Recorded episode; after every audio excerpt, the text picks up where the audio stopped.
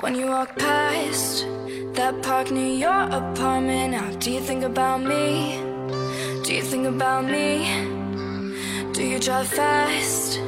When you realize you're on my street, do you drive slowly? Do you think about me?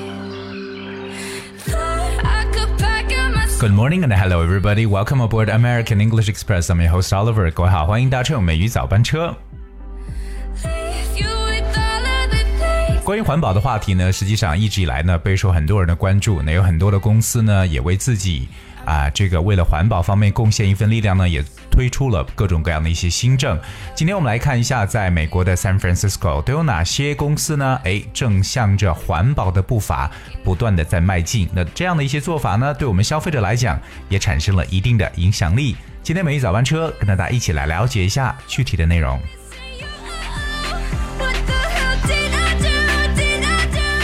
So we talk about um, a business is coffee business. 我们讲一下是这个咖啡业生意了。Alright, we know that a lot of people drink coffee today, and but when someone's going into a cafe, they're expected to have a sort of paper cup, right? But in this situation, things start to change because paper cups are no longer available, and you have to purchase for different types of cup.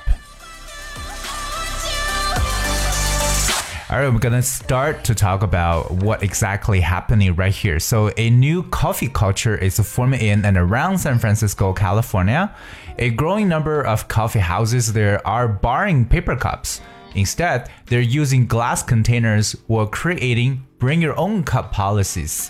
一种新的文化呢，正在加州的旧金山及周边的地区形成。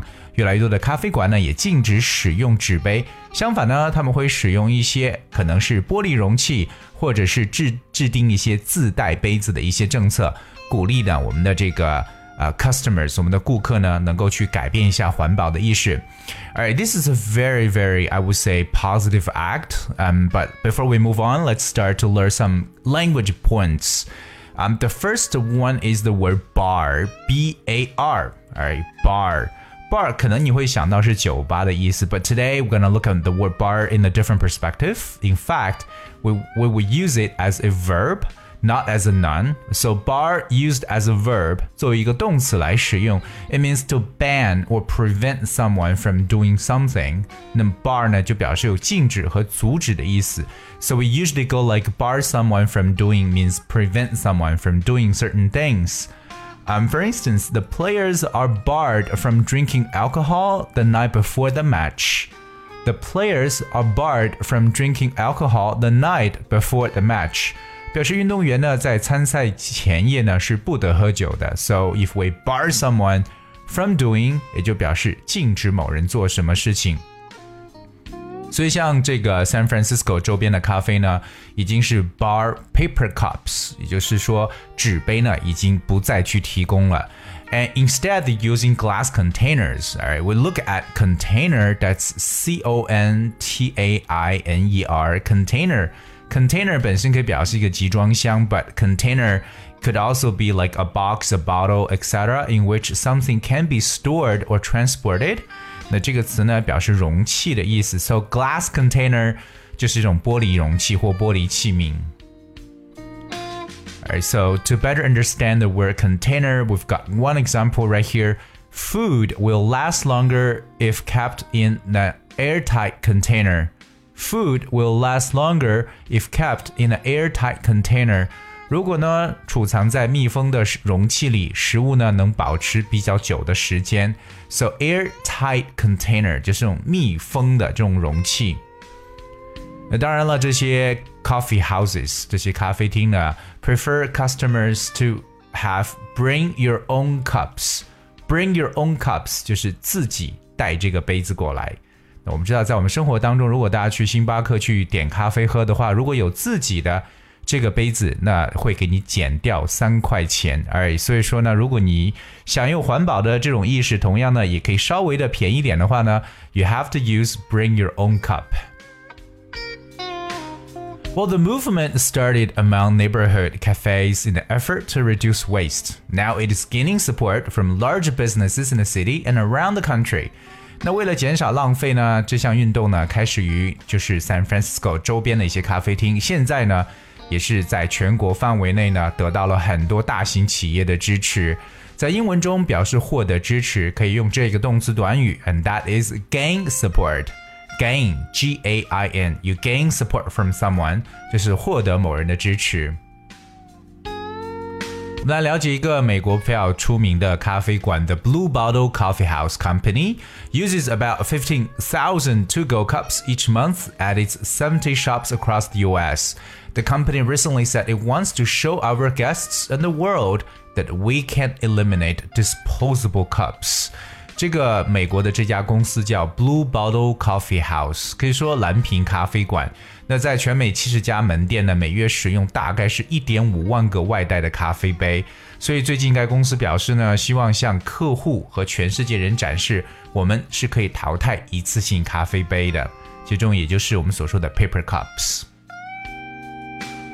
我们说这个外卖杯啊，就自己带走的叫 to go cups。而我们也知道，在点外卖的时候常说。For here or to go 就是在这吃还是带走。For here or to go. So if you go to go, to go means 带走 to go cups. 当然，他们的这个决心呢是说要 eliminate disposable cups. I think it's really a very um, forward-looking way. Uh, eliminate disposable cups. Eliminate, E L I M I N A T E. Eliminate means get rid of something or remove something. 它有消除、排除的一层意思，所以最终要消除什么东西呢？就是 disposable cups。我们说到刚才的纸杯叫 paper cups。In other words, we can say disposable cups.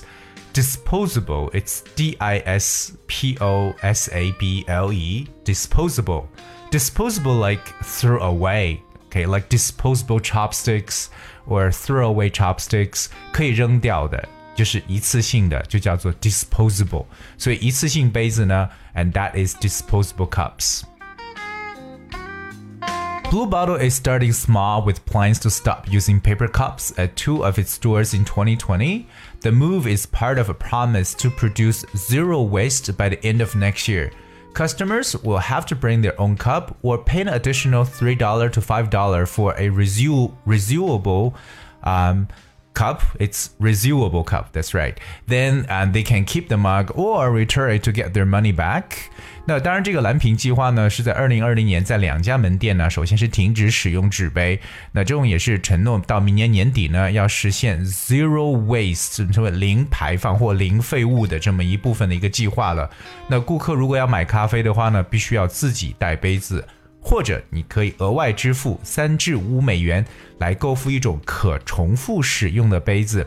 当然，你可以把杯子留下来，也可以。那如果你把杯子留下来的话，可以把这个钱再拿回去。Alright, so which is sort of different practice, but I think it's a very um, good way and you know somehow to raise the public awareness, just try to reduce the waste. 我们刚说这个词 reusable。 呃，reusable，reusable means you can use it again，可以再次使用的、重复使用的一层意思。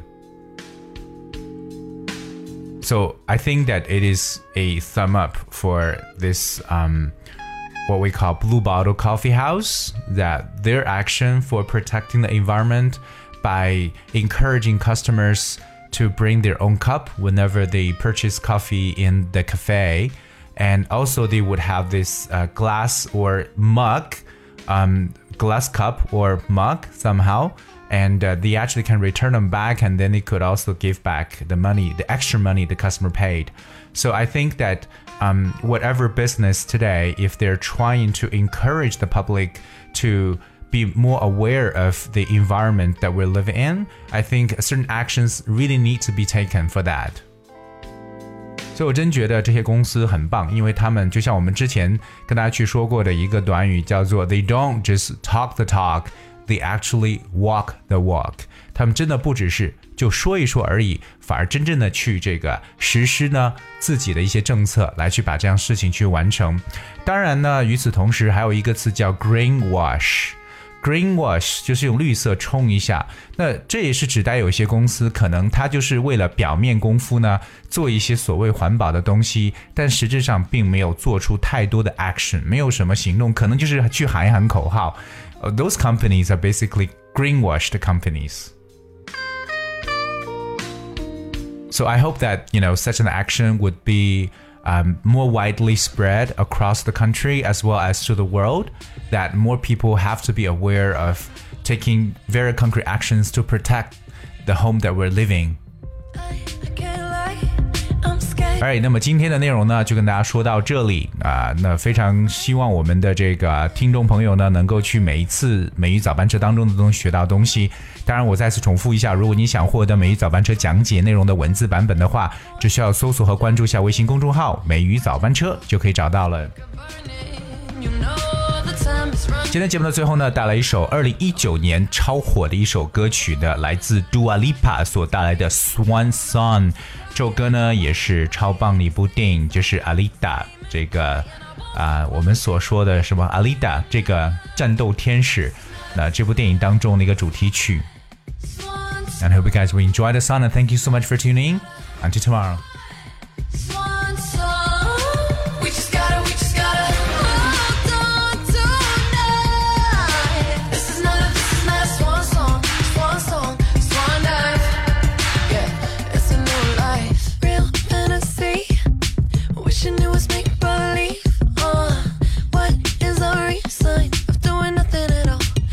and it falls